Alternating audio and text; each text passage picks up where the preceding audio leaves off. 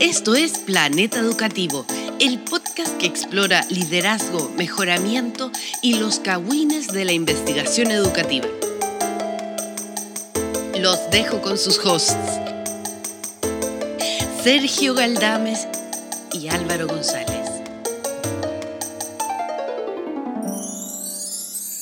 Bienvenidos y bienvenidas a Planeta Educativo. Soy Álvaro González desde Valparaíso, Chile, Sudamérica, para el mundo. Y al otro lado de la línea, Sergio Galdames. No solo desde Viña, sino desde octubre. Porque estábamos en octubre. Se acaba el año ya, se acaba el año. Vamos a octubre. Octubre, el mes 10 originalmente, pero 8, octavo. No, de octubre. Octavo, octubre. Así son, Álvaro. Septiembre, séptimo. Es una cosa, para que cachis que yo sé cosas. ¿Cómo estáis? Muy bien, muy bien. De hecho, para mí octubre es, una, es un mes muy especial porque este es el mes en el que tengo que cerrar mi proyecto Fondesit. Y hay que rendir las cuentas, mijo. Hay que rendir las cuentas, hay que rendir las platitas. Porque el, el, Estado es, es, bien, es bien restricto con esas cosas. Y que ustedes creen que uno se da la gran vida acá abanicándose con billetes. Todos esos abanicos de billetes tenéis que eh, justificarlos con una factura o con una boleta o con un recibo simple acompañado de un informe de actividades y además foliado o timbrado con el, con el número de tu proyecto. De otro modo, no te puedes abanicar. Bienvenido octubre, entonces. Oye, día sábado 1 de octubre, eh, el 4 de octubre, que más o menos cuando va a salir esto, estaba de cumpleaños mi mamá. La tía Juanita. ¡Feliz cumpleaños, tía Juanita!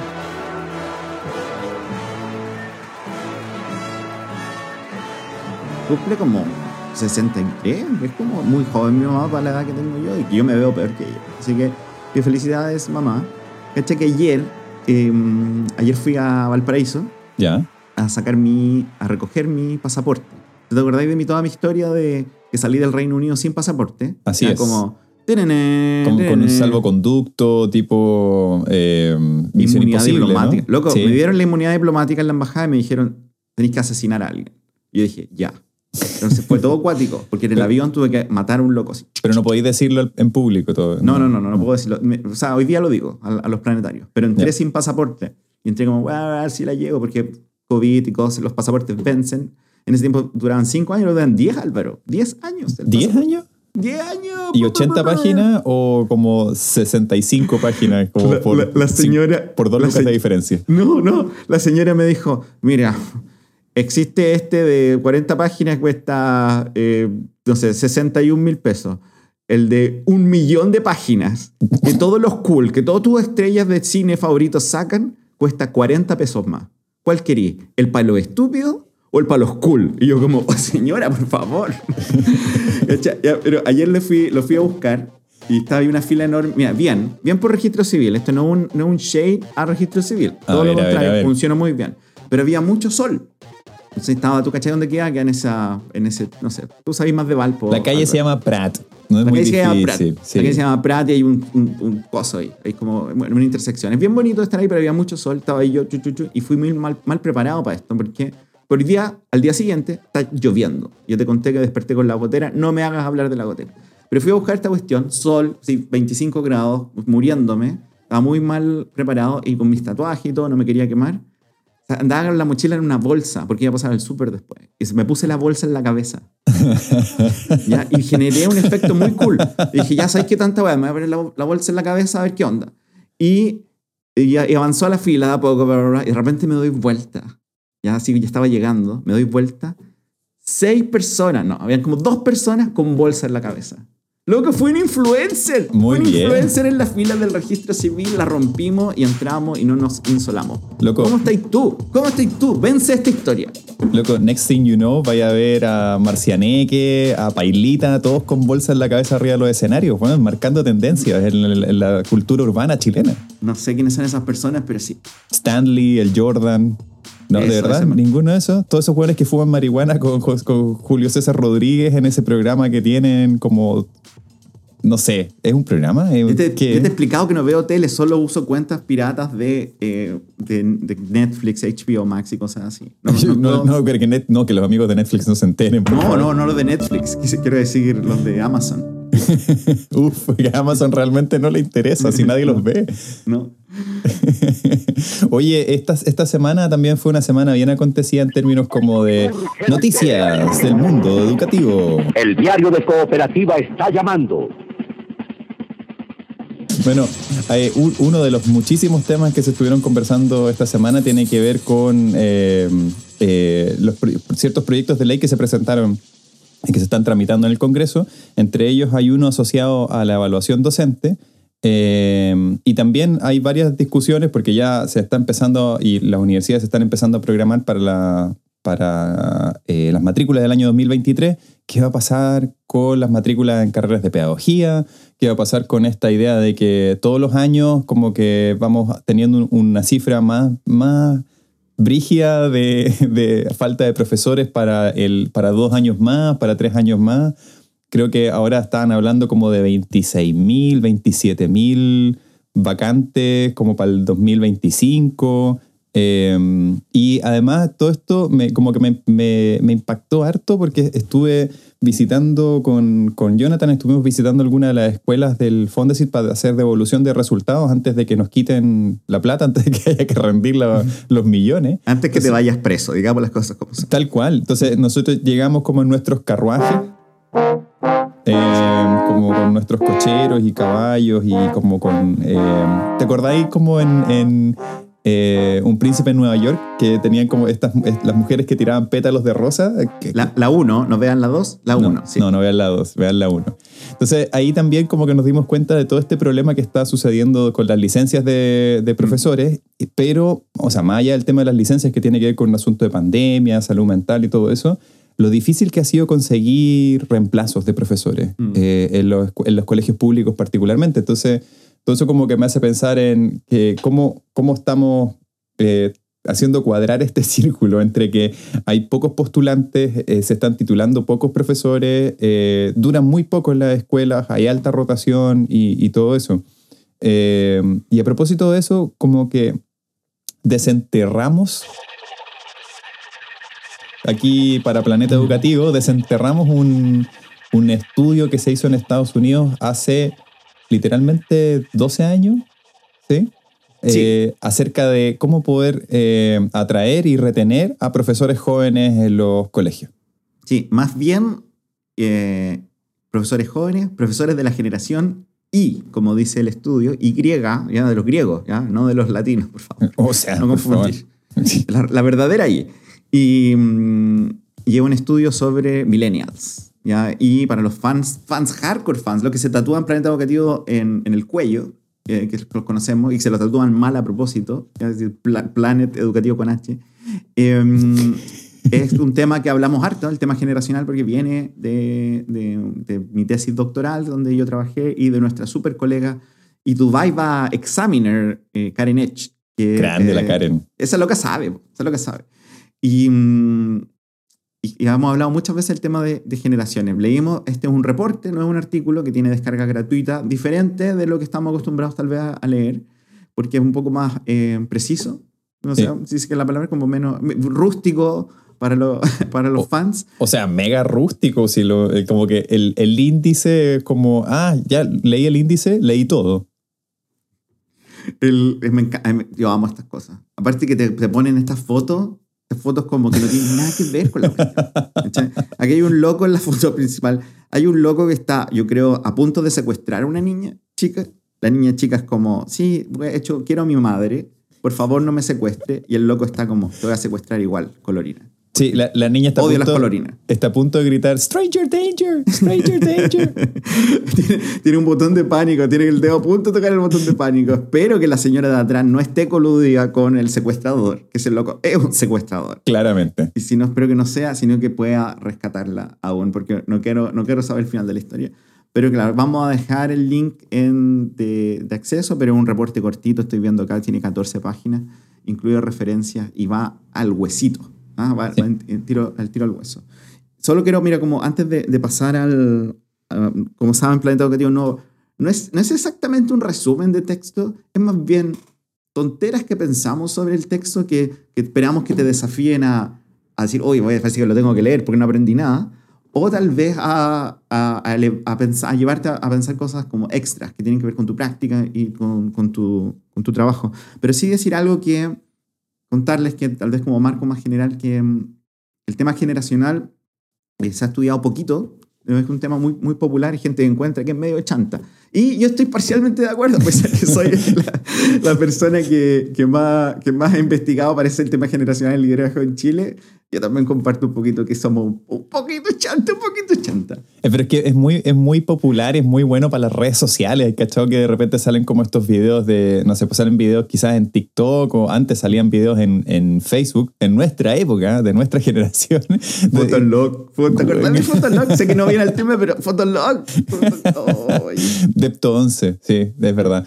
Y, el, y, y aparecen estos videos donde entrevistan a un, a un tipo con algún acento extraño, por ejemplo, con un acento como español o algún gringo, qué sé yo, hablando acerca de eh, los millennials son así, eh, los generación X son así, ¿cachai? Y es como, loco, no, si esta cuestión no es un horóscopo, ¿qué onda?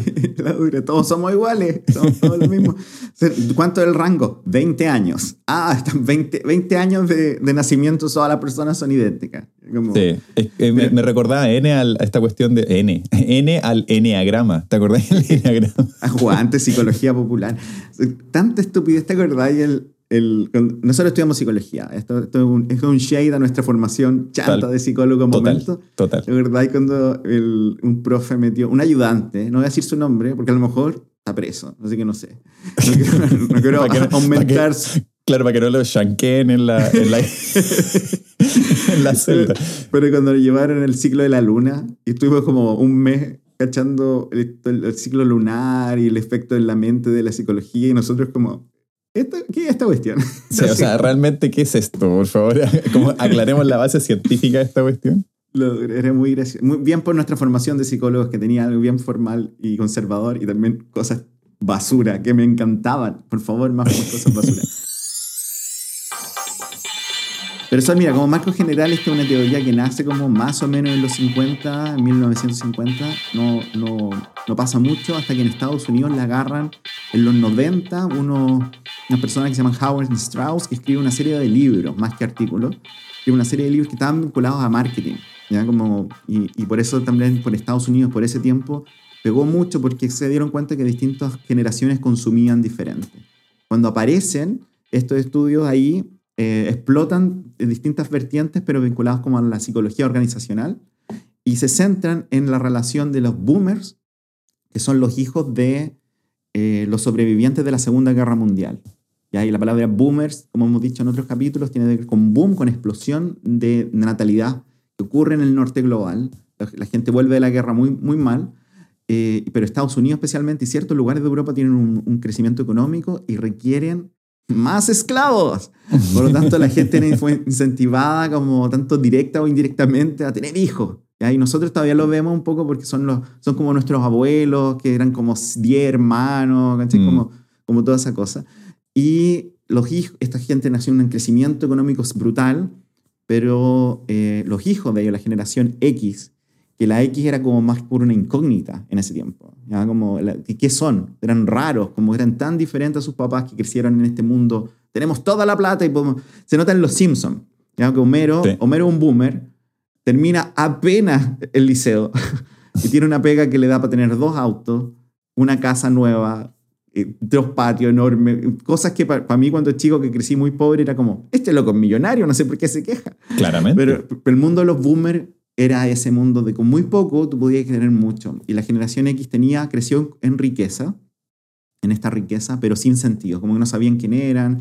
Y hay películas como The Breakfast Club que se, eh, que se, que se usan como icónicas para mostrar estos, estos niños que son medio infelices, que tienen como depresión, que no saben para dónde van, porque tienen la plata y pueden hacer lo que quieran, pero, pero un poco están medio perdidos en el mundo. Sí, ahí John Hughes se hizo la América con todas esas películas, con Breakfast Club, con Sixteen Candles, con Jamás Besada. No, Jamás Besada viene después. Pero, pero sí, como que representa también una generación como que de alguna manera trataba de encontrarle cierto sentido a una vida que parecía como demasiado simple, demasiado lineal, demasiado como eh, escuela, trabajo, familia, muerte.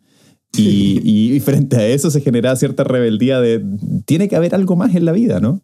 Sí, es, es así y ese, ese mundo que de nuevo que está bien, como hablábamos al principio, que no es como el mundo funciona así, sino que generacionalmente esto tiene matices culturales, dónde está, eh, pero también cómo, cómo, cómo se materializa eso, tu posición epistemológica, dónde estáis, porque no es lo mismo ser generación X cuico que ser generación X pobre. Mm. No, no, es lo mismo ser generación X ser blanco en Estados Unidos que generación X ser negro en Estados Unidos. Y otras, miles de otras cosas. Es, es una variable más. Pero en términos generales eh, era, era, ese sentimiento. Y después de la generación X comienza la generación Y, que es lo que llamamos millennial, donde tú, Álvaro, y yo somos los últimos. Somos la punta de lanza de esta generación. Somos los más viejos, los millennial viejos, pero que se extiende hasta más o menos lo que la gente tiene hoy día 20, 22 años, 23 años, esos son los millennials más jóvenes. Si tú me estás escuchando ahora y decís, oye, yo tengo, yo tengo 36 años, eres un millennial. Oye, tengo 40, eres un millennial. Tienes 41, eres un millennial. Tengo 22, no eres un millennial. No eres un millennial. Ya, relájate. De hecho, según, según las estadísticas de Anchor, eh, donde tenemos el podcast, el grueso de nuestra audiencia es una audiencia millennial y, y, media mezclada con generación X, pero el grueso creo que está en millennial, ¿no? Sí, y te puedo decir que mi mamá, que es boomer, no nos escucha. Porque fue como, no, escuchar un podcast. ¿Qué es esa No, no te voy a escuchar hablar por 45 minutos. no, no te escucho. No, para eso ya te crié, cabrón. Ya estuve contigo 18 años, ya no un segundo más. Pero un, saludo a la tía Jonita que está con entonces, este paper es de la generación millennial y, que, y hacíamos este punto mientras nos preparábamos en nuestra reunión de, de coordinación, ¿verdad? de que este, este paper sale el 2009 y el 2009, por todo lo que hemos contado, es cuando los millennials comienzan en, a, un, a, un, número significativo a ingresar al trabajo. Y la, yo diría, hay, hay, hay matices, pero la gran, gran mayoría de los estudios generacionales son sobre el trabajo, sobre cómo distintas generaciones conviven, pero también sobre las características particulares de ciertas generaciones que, que generan tensiones o generan oportunidades con contextos laborales, en este caso, la escuela. Uh -huh. Sí, de hecho, en este artículo, o sea, perdón, en este reporte, los autores, que voy a buscar los nombres de los autores porque siempre se me olvida, pero hay que dar el crédito cuando corresponde, que son Ellen Berstock y Matthew Clifford de el National Comprehensive Center for Teacher Quality, una, una organización que probablemente ya no existe más. Eh, luego ustedes van a poder ver y si quieren pueden meterse a alguna de, la, de las referencias que ellos ponen ahí en el documento. Pero eh, estos autores, Helen y Matthew, eh, presentan de manera bien, bien simple, bien sucinta eh, las características de la generación Y o los millennials. Y también hay una tabla súper informativa respecto a lo que estabas comentando tú recién acerca como de las generaciones hasta ese punto. Eh, y luego lo que hacen, a propósito de lo que mencionabas de esto de los estudios generacionales relacionados con el tema del trabajo, empiezan a revisar eh, qué es lo que se ha hecho en otros rubros, en otros y le hablan, hablan como el private sector, como del sector privado, pero eh, qué es lo que se ha hecho en otros ámbitos del, del mundo laboral eh, respecto de la inserción, la atracción y también la retención de trabajadores que pertenecen a esta, a esta generación millennial. Y nosotros nos estábamos acordando un poco de cómo cómo nosotros fuimos como reclutados, cómo fue manejado nuestro talento en, en nuestro primer o segundo año de, de como, como en el mercado laboral, digamos, pero eh, yo creo que, y aquí es como una cuestión más personal, siento que nuestra, al menos la tuya y la mía, nuestras eh, carreras profesionales son muy distintas a las de la gente que tal vez nos está escuchando ahora, que trabajan en escuelas o en liceo o en otros lados, porque nosotros continuamos estudiando mucho tiempo más después de que nos titulamos. Y alcanzamos a trabajar quizás que tres años, más o menos, como pueden haber sido como tres años completos antes de ir a hacer los mm. posgrados, ¿no? Mm, sí, sí, algo así. Y y claro, yo le decía a mi, justamente yo le decía a mis estudiantes el jueves que yo dejé de estudiar el 2020.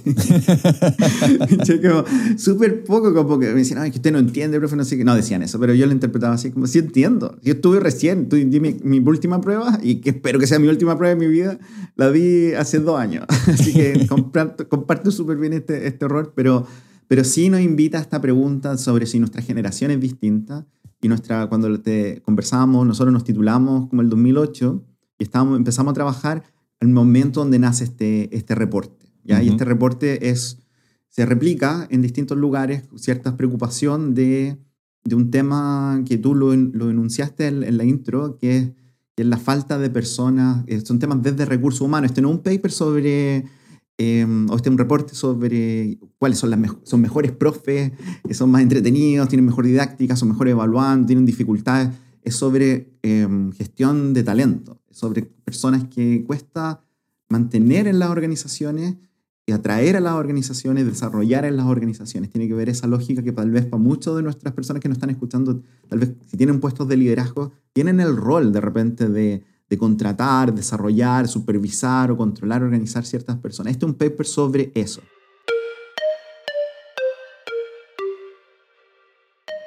Hay una sección en el, en el documento que está en la página 6, donde hacen un, un resumen como de puntos, como factores que eh, contribuyen como a la salida de los profesores novatos, los profesores nuevos eh, de la escuela. Sea, ahí hablan de factores organizacionales y factores personales que pueden influir en ese tipo de decisiones. Eh, y en los organizacionales hay muchas cosas que tienen que ver con la, función o el rol que cumplen lo- los directivos, los líderes escolares, ¿no? Hay cosas que tienen que ver como, por ejemplo, con eh, eh, la- las condiciones laborales, por ejemplo, que se pueden manejar de cierta forma, el apoyo de parte de los administradores, en este caso de los directivos, o incluso hay un, un punto que habla acerca de como del el aislamiento de parte de los colegas, y muchas veces ese aislamiento se genera porque no hay espacios de encuentro en, en- en la, en la escuela o en los liceos para que los profesores puedan no necesariamente trabajar juntos, sino que conocerse, tener como, como ese roce más que genere lazos sociales, ¿no? Y Sí. es ese tipo de cosas, por ejemplo, cuando lo vemos a la luz de, estos, de estas noticias que dicen veintitantos mil profesores al año 2025, nos van a faltar veintitantos mil profesores, la, la solución no solamente se tiene que pensar desde el punto de vista de cuántos profesores entran al sistema, sino también cuántos profesores que entraron están saliendo y están saliendo, qué tan, qué tan rápido están saliendo del sistema o qué tan rápido se están cambiando de una escuela a otra hasta que finalmente eh, desaparecen. Exactamente, ese, es como el- yo creo que la, la parte más olvidada cuando hablamos de las crisis de recursos humanos. Que tú decís, oye, hay que invitar más estudiantes secundarios, hay que hacer las carreras más atractivas, e incentivos, becas. Y no, no, obviamente no estoy en desacuerdo con eso, pero perdemos muchas personas ya preparadas, que ya gastaron su plata, o el Estado gastó la plata, o, o distintas personas contribuyeron recursos, y esas personas se pierden. Parten de nuevo a otro momento y tienen un, un- un- una carga enorme a nivel individual de cada profesora o cada profesor que perdemos, cada director, cada directora que perdemos, pero también a nivel colectivo, porque estamos formando personas que gastamos plata en las universidades, en distintos sistemas, gente que los desarrolla dentro de la escuela, un jefe UTP que tiene que hacer la inducción continua todos los años de un profesor nuevo, porque todos los años profesores se van. Es mucha energía que se pierde cuando no ajustamos esto y no solo hay que ponerle el foco en desarrollar nuevos profesoras y profesores, sino también en mantenerlos. Y este paper nos da, como tú decías, en esta página 6 y después los desarrolla algunas pistas de qué hacer desde Sí. tu puesto de liderazgo y también qué hacer si es que te, te sientes así como, como una, una profesora un líder millennial que no, no, no sabe si lo que está, les está pasando es raro o es normal generacionalmente. Claro. Ahora, el foco del, del documento está como en, en profesores nuevos, porque eso en ese momento eran los de la generación I que estaban entrando. Entonces también ahora se abre la pregunta de, ya que Sergio lo decía, que nosotros somos como los, los millennials más viejos, los de cuarenta y tantos años, 40, 42 años. Mm. Y los millennials más jóvenes son como los de 22, 23, Mm. por ahí. Son eh, desde quizás del año siguiente y, y de ahí en adelante, la- los profesores que se van a comenzar a titular de, las- de las Sí. universidades son profesores que pertenecen formalmente, digamos, esto, estas- estos límites son súper difusos, qué sé yo, pero formalmente son los que pertenecen a la siguiente generación, que sería la generación Z, ¿no? Yes. Eh, y- Yes, yes. y, eso también habla de que en las escuelas generalmente conviven también en otras organizaciones distintas generaciones, porque en cierto sentido también actualmente hay profesores que están sobre los 45 años, que siguen trabajando en la escuela eh, y que pertenecen a la generación X, ¿no? Eh, y en algunos casos aún quedan eh, tal vez por ahí entre medio quedará algún director o directora que tiene sobre 65 años, que, que tal vez pertenece a esta, a esta generación boomer o están como en- a- a- esperando el incentivo, el bono de incentivo al retiro, qué sé Hay, yo. hay muchos, y te puedo, te puedo con, con- no tengo la estadística aquí precisa, pero diría la gran mayoría son boomers. Mm, Todavía nuestra gran mayoría de directores son boomers porque en- la gente te estira harto el- el- la, fecha de, Ujú. de renuncia. Así que tenemos un consolidado boomer, una porción X, una, un, como un 15 sólido por ciento, 15-20% millennial, y desde el próximo año más o menos, los primeros profesores Z. Qué- ¡Cuático! qué Qué cuático. cuático. Que, van- que están educando a la generación Z y a la generación que aún no tiene nombre. Que si yo le puse infinito, ya lo dije antes, por si acaso alguien le quiere usar. Los niños que nacen hoy día, lo- lo- lo- la- las niñeces que nacen hoy, son la generación infinito. Como Mario Kart, como Mario Kart 8. Loco, lo hice. Ah, yo pensé que deberíamos, deberíamos pasar al alfabeto, alfabeto griego, como con las pandemias. Entonces, como que la generación Omicron, la generación. la generación. Bueno, los que, los que estudiaron el- como en la enseñanza media en, en pandemia deberían llamarse la generación COVID, ¿no?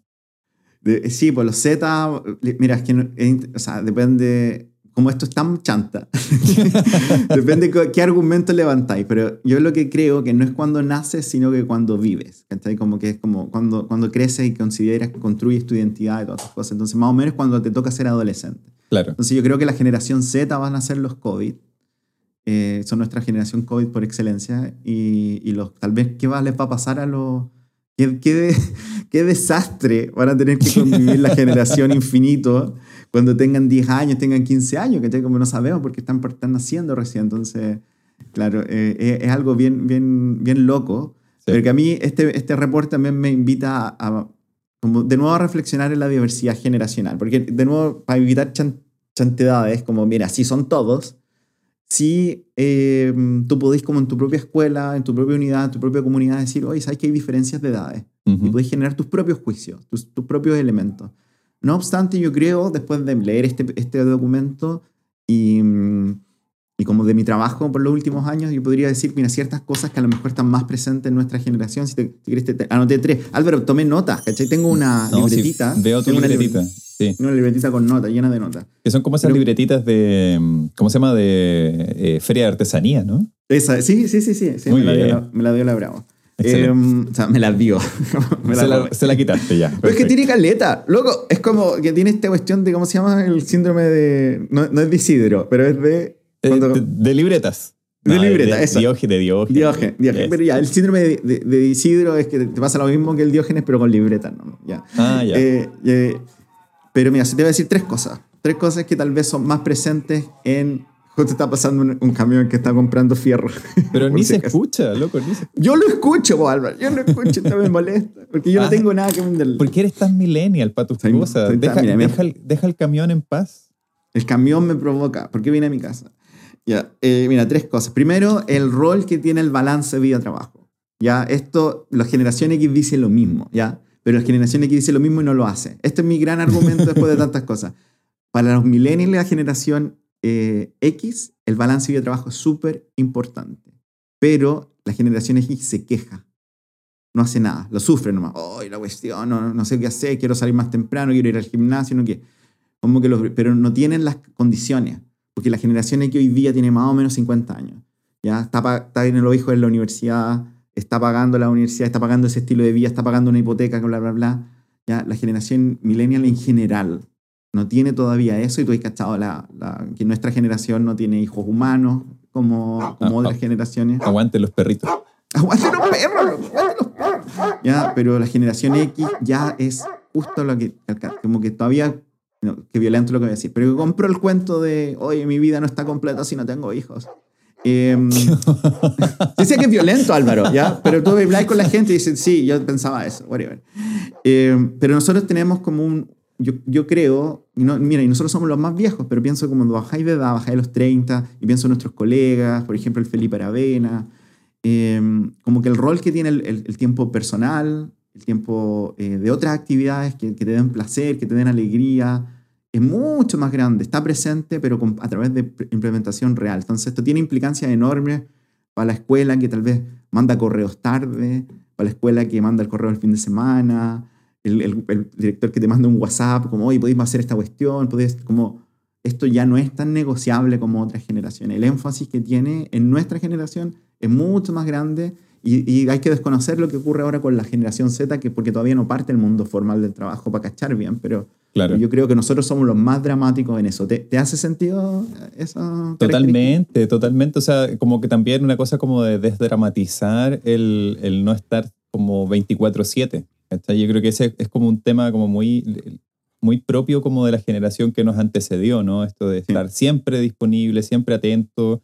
eh, y, y en realidad yo siento que nuestra generación es mucho más como, hey, igual puede esperar hasta el lunes esto, ¿no? Y, entonces como que, o sea, el, mundo no se va a acabar si no te contesto el correo el viernes a las 6 de la tarde. Sí, sí, el, mira, como, como que los invito, como para cerrar el- este punto, como invito como a que piensen un poco en eso y si hay fricciones con alguien, porque puede que para ti esto no sea, y eso es clave de, de la, de la dimensión generacional, que tú dices, "Oh, pero es que yo no, yo no pienso así.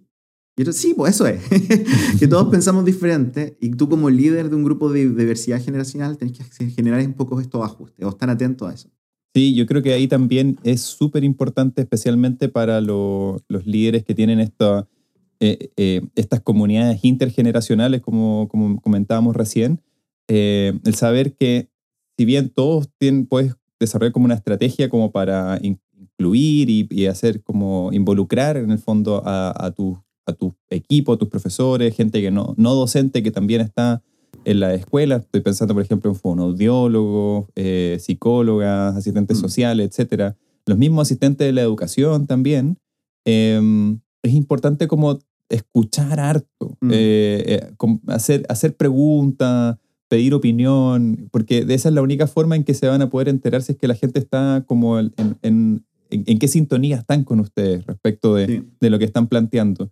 Pero también creo que esto presenta una, eh, un desafío importante para aquellos líderes nuevos, personas que más o menos son como de nuestra edad, eh, eh, que, que están como alrededor de los treinta y tanto, cuarenta años, que están asumiendo por primera vez un cargo directivo y la transición a veces es muy dura, ¿no? A veces Mm. tienen que convertirse y hacer cosas que a- antes les cargaba que le hicieran, ¿no?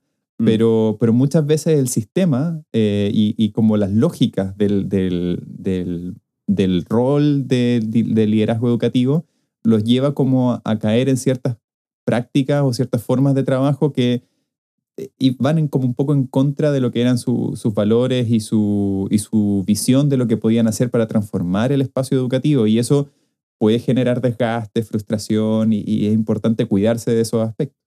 Sí. Sí, y tal vez no lo podéis cambiar hoy día. Entonces, como hay cosas como, hoy que no se puede, el horario es horrendo y estas cosas no, hicimos, nos metimos en un proyecto cacho y no podemos hacerlo. Pero como líder, comenta esto, reconoce esto, muestra que te importa arruinarle el fin de semana a alguien. Entonces, como cuente, hoy sí sé, y te premia después, da balanza a esto. Hoy sabes que este mes es intenso, pero el otro podemos llegar a acuerdos. Como que mm, hay cosas que no pasan por tu decisión y tu poder y tu agencia, pero sí tu preocupación y la forma que, que expresas esta preocupación puede marcar la diferencia.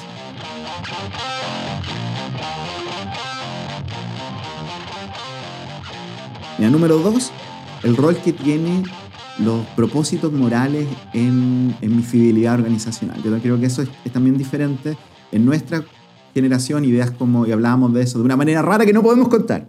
No podemos contar. como el rol que, por ejemplo, tiene el feminismo o, o el rol del de, de- el respeto que tenemos por los pueblos originarios o una serie de elementos que, que antes no- nunca tenían esta relevancia empiezan a generarse y creo que la generación que sigue le va a importar, por mi experiencia como estudiante, ahora que, que son, que, que tienen 20 años, 19 años, como tienen una mirada mucho más respetuosa de lo diferente. ¿ya? Y cuando pensamos en el trabajo, para mí es clave, eh, y lo hemos hablado en otros momentos, pero trabajar con colegas y en instituciones que tienen una mirada democrática, una mirada de... Yo, yo tengo un, un- un sesgo por la educación pública y ahora trabajo en una, una universidad que está buscando apoyar la educación pública en todos sus niveles. Me da como sentido, no es, no es menor. En una escuela, el PI, que muchas veces es un cacho hacer, el plan estratégico y los valores, etcétera, eh, para una persona de nuestra generación probablemente le importa más que para una persona de la generación X, una persona, una persona boomer. Entonces, como líder, anclar tus acciones en los propósitos morales, en los valores, en las ideas, es, es más importante cuando trabajáis con, una, con un profesor, una profesora millennial que tal vez con otra generación. Así que atento a cómo usa este conocimiento para tomar algo que ya existe y implementarlo con más fuerza.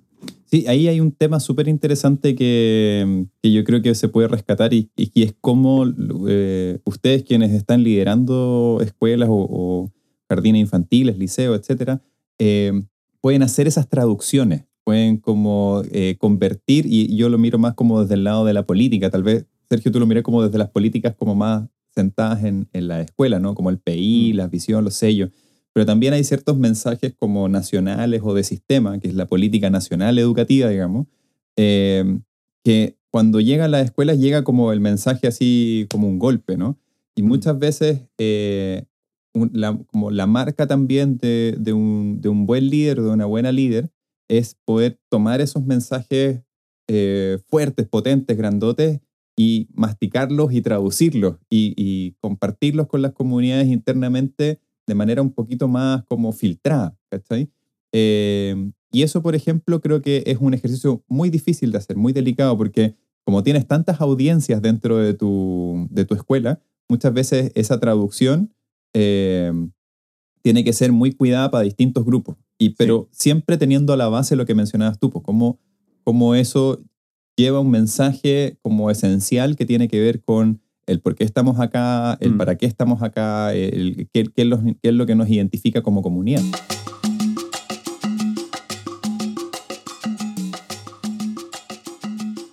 Sí, elementos desde como decíamos, respeto a los distintos o los valores institucionales que se ilustran de repente, no sé, en proyectos de ecología, como de un mm. vínculo con el territorio, con las comunidades, para un profesor de hoy día es mucho más importante que antes.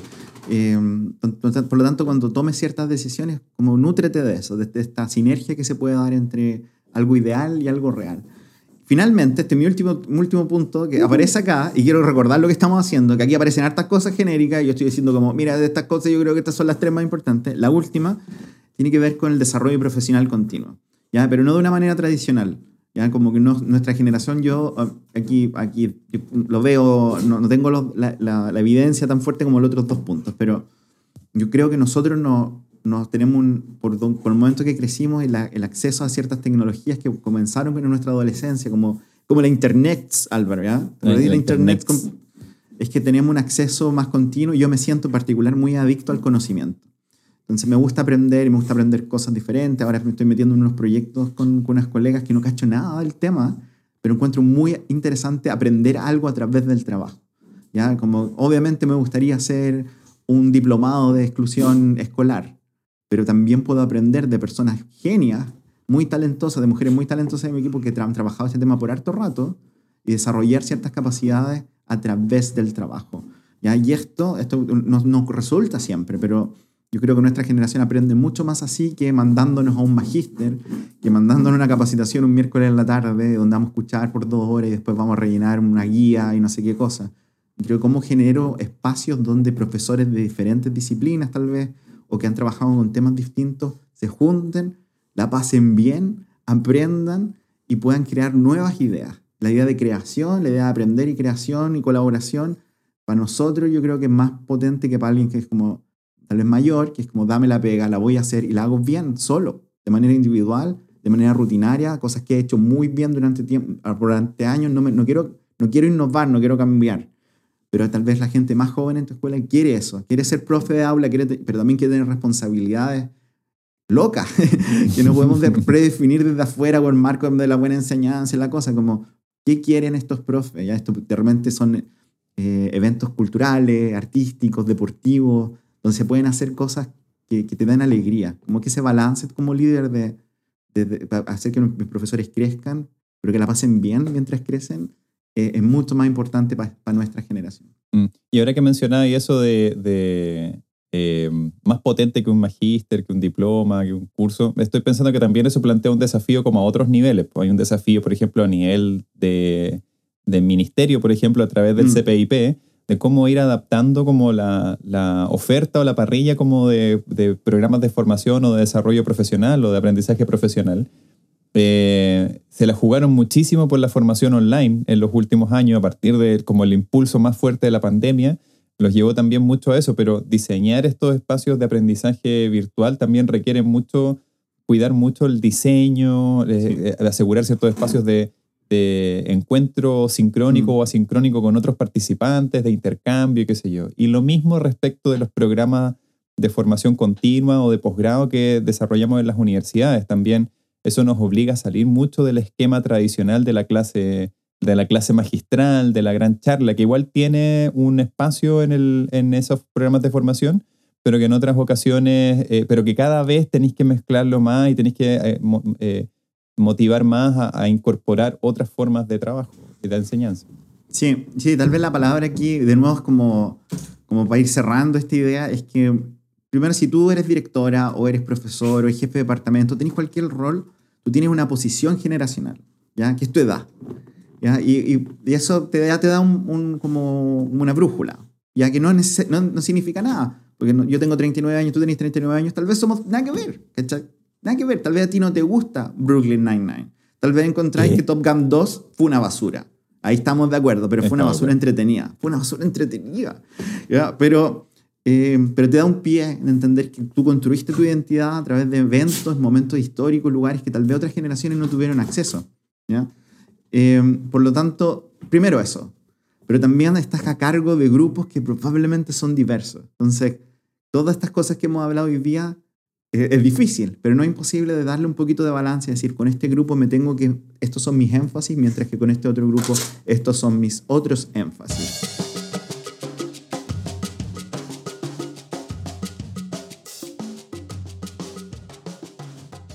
Bueno, para, para terminar el capítulo de hoy, simplemente invitarles a que, a que puedan leer este documento, este reporte. Eh, vamos a dejar el link eh, para que puedan acceder al PDF que está de libre acceso. Y también le vamos a dejar algunos links acerca de, como de ciertas noticias y ciertos como eh, eh, publicaciones, cartas, qué sé yo, acerca de este tema de la, de la falta de profesores en Chile, el tema de la, de la gente que quiere o no quiere, los estudiantes que quieren o no ser profesores en el futuro, etc. Y aprovechar de enviar un par de saludos. Yo me voy a tomar la palabra primero, voy a enviarle un, un saludo a todos mis colegas de la Universidad Católica Silva Enríquez, que esta semana que estamos grabando este, este capítulo el 1 de octubre y ayer 30 de septiembre celebramos el, el aniversario número 40 de la universidad. La universidad tiene 40 años, yo tengo 40 años y un mes. Así que eh, feliz cumpleaños a ellos y feliz cumplemes a mí, quizás. Sí. ¿Puede ser? Eres el The Chosen One. The Chosen One. Sí, yo soy como Neo, nací en el momento preciso. Y el segundo, sal- el segundo saludo, ¿no? ¿Lo tenés tú? No, dale, dale, sí, es que nos pegamos un poquito. Estamos, estamos en Zoom, es un Zoom barato. Chiquillos, relájense. no, el segundo saludo que tiene que ver con un mail que nos llegó eh, al, al correo eh, planetaeducativopodcast.gmail.com. ¿Lo- ¿Tenía el saludo ahí o no? Lo tengo aquí, ya es de Libro Alegre. ¿no? Qué buena gente, esa gente, buena, buena gente, tiene libro y tiene alegría, dos cosas bacanes. O Nos bacán. mandaron un, un mensaje muy bonito, le queremos dar un cariñoso saludo a dos auditores, uno real y uno parece ficticio. El ficticio me encanta más que el real. Eh, saludos a Kiltrix, a Kiltrex y a Tommy, que nos escuchan toda la semana en Libro Alegre. Guau, guau, guau, guau, guau, para ti. Oye, bueno, y envíennos sus, sus pedidos musicales y sus saludos a planetaeducativopodcast.gmail.com. Recuerden que la misión de Planeta Educativo es apoyar los, los procesos educativos. Estamos tratando de hacer un puente entre cosas que tal vez no conversan, como la investigación y la práctica, y queremos hacer más. Ya Yo estoy en mi plan de, de poder...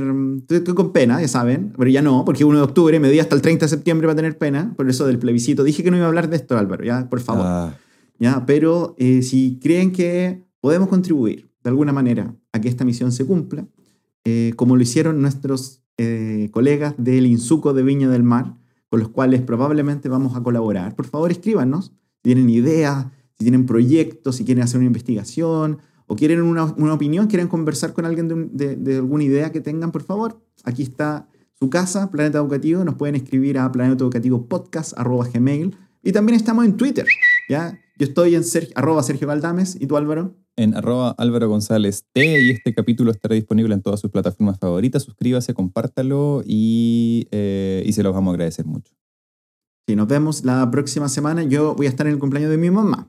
Ya así que no nos vamos a ver. Pero tú, Álvaro, tenías un invitado estelar. Un invitado Es- sorpresa. Sorpresa, tan sorpresa que él ni él sabe. No, Así sí, no, sí, él sabe, él sabe. Lo único que voy a, voy a dar un- un- una pista. Es el delantero estrella de la pichanga de los lunes. No, pero ahí dijiste todo. Todos saben. Cariño bien. a todos. Saludos a Birmingham, que nos escuchen en Birmingham. No lo puedo creer, es verdad. Sí, Birmingham, la lleva. Nos vemos. Chau. Chau, chau.